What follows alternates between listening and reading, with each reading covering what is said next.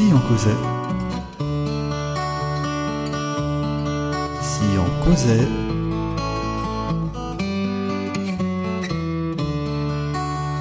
Si on causait.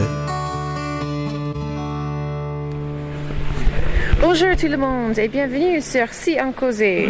Je suis Natacha et je suis ici avec Gray, un bon ami à moi et musicien multilingue. Elle parle français. Aujourd'hui, on va parler de ses expériences en tant qu'apprenant de langue et le lien entre l'apprentissage de langue additionnelle et l'apprentissage de la musique. Bonjour Graham, merci beaucoup d'être notre invité spécial. Comment vas-tu? Bonjour Natacha, merci bien. Et euh, ça va très bien. Merci beaucoup pour m'avoir ici. Ah, excellent, c'est un plaisir. Pourrais-tu te présenter en parlant de tes expériences en tant qu'apprenant de français? Bien sûr. Alors, euh, mon nom c'est Graham Strauss. Euh, j'ai 31 ans et j'habite à Edmonton, en Alberta, une province canadienne. Je suis né à Montréal, au Québec, au Canada, et c'est là où j'ai appris le français comme ma deuxième langue. Ma famille faisait partie de la minorité anglophone au Québec. De toute façon, j'ai fréquenté des écoles d'immersion françaises jusqu'à ce que nous quittions le Québec. Quand j'étais en huitième année, nous sommes partis pour l'Alberta. J'ai poursuivi le français jusqu'à la fin de l'école secondaire. Excellent. Tes expériences à Montréal étaient très enrichissantes au niveau linguistique, mais aussi sur le plan musical. Pourrais-tu en parler? Oh oui. Oh oui. Excellent. Oui. Euh, euh, durant mes séjours là-bas, à Montréal, euh, j'ai eu le plaisir, le plaisir, de rencontrer le groupe de musique Aroman. Comprenant mon père et ses amis musiciens, le groupe représente une, mélange assez multiculturel. Mon père est le batteur, Manu l'ivoiro-canadienne et le bassiste, Léopold l'haïtienne canadienne et le claviériste et Lucho le péruvienne canadienne et le joueur de conga. Je, n'ai jamais oublié de porter ma trompette, puisque. Je, m'excuse, je, n'ai jamais oublié de porter ma trompette, puisque j'étais l'invité spécial d'Aroman chaque été. Excellent! pour, une, pour une musicienne amateur avec une capacité en français assez pratique, mais pas, pas du tout maîtrisée, euh, même la musique pose ses propres défis. Euh, je me souviens bien de commencer une chanson avec le groupe et de euh, demander la clé de, la pièce. Manu, il m'a dit le, nom de la clé en français. Alors ça veut dire comme do, ré, comme bémol ou dièse par exemple.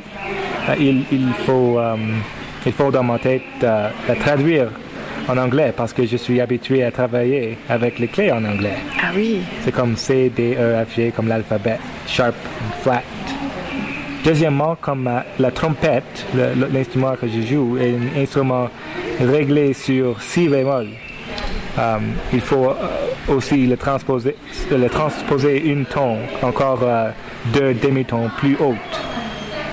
alors le mi bémol devient e, e, I flat ou E mi bémol et ça devient F sur la trompette. En fait, lorsque les deux ou trois, euh, lors des deux ou trois euh, premières minutes de chaque chanson, durant la jam, je barbouille en essayant de trouver la clé correcte. Oh, cela n'est pas facile. Mais quand je la trouve, la musique est bonne. Oui, j'imagine. Penses-tu qu'il y a des similitudes entre l'apprentissage d'une langue additionnelle et l'apprentissage de la musique? Hmm, je peux tirer plusieurs parallèles entre mon apprentissage de la musique et mon apprentissage des langues. Euh, la motivation intrinsèque joue un rôle important dans mon apprentissage des langues, ainsi pour la musique. J'ai aussi besoin, besoin des occasions pour utiliser et pratiquer les nouvelles connaissances. Finalement, j'ai besoin d'une vraie cours avec un instructeur dans une classe avec d'autres apprenants. Ah oui. Je me souviens des épisodes dans ma vie où j'ai eu beaucoup d'occasions de vraiment maîtriser la musique, mais la motivation intrinsèque n'était pas présente. Hmm, d'accord. À Montréal, j'ai fréquenté une école offrant un programme de musique. Ce n'est pas, pas grand-chose, mais durant la septième année, je me suis amusé beaucoup avec la musique lors de, lors- lorsque je pouvais jouer avec mes amis. Ouais. Quand j'ai quitté le Québec pour l'Alberta, je me suis inscrit à une école sans un programme de musique. Oh non. Ça m'a beaucoup manqué. J'aimerais continuer à pratiquer et à maîtriser la musique. C'est de cette façon qu'entre la huitième année jusqu'à la fin de mes études, j'ai presque perdu tout. Euh, avec mes autres obligations scolaires et sans une cours de musique à poursuivre, je n'avais pas la motivation intrinsèque. Ah, d'accord. Il y a seulement 5 ou 6 ans, quand je, je fus habitué à travailler et donc plus disponible, j'ai décidé de reprendre la trompette avec un instructeur privé. Excellent. Ouais. Euh, mon but était d'explorer la musique avec l'aide de mon père musicien parce que j'étais entièrement amoureux du jazz. La même règle s'applique à moi en, apprendre- apprenant une nouvelle langue. La motivation intrinsèque est fondamentale pour acquérir une langue. Quand j'ai euh, quand j'ai décidé d'apprendre l'espagnol, je me suis inscrit dans une cours de trois mois. Mais initialement, ma motivation, est- euh, c'était mon begin pour une collègue colombienne. Malheureusement, rien ne, s'est passé avec elle, mais cela m'a bien démontré mon propre style d'apprentissage. L'autre point que j'aimerais souligner, souligner dans mes deux cas, dans ces deux cas, est que suivre un vrai cours m'a beaucoup aidé. Être physiquement en classe avec un instructeur et avec d'autres apprenants m'encourage à apprendre et à faire de mon mieux.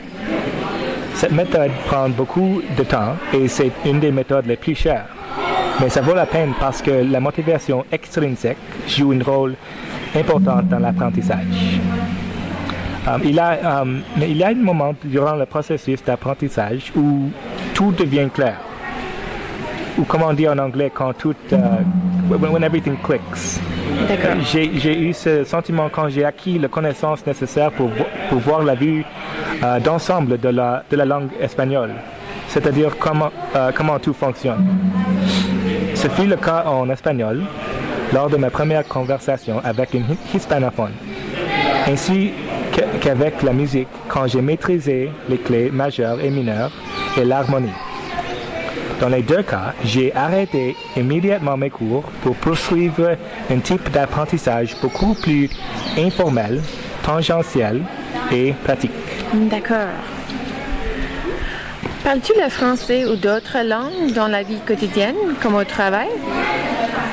Oui, bien sûr, je suis chanceux de travailler dans un milieu où je peux communiquer avec les gens qui viennent de partout au monde et qui donc parlent une variété de langues. Chaque fois que je parle avec un nouveau client ou quand je traduis un document complexe, j'apprends quelque chose. Maintenant, l'apprentissage tangentiel est ma façon préférée d'apprendre une langue.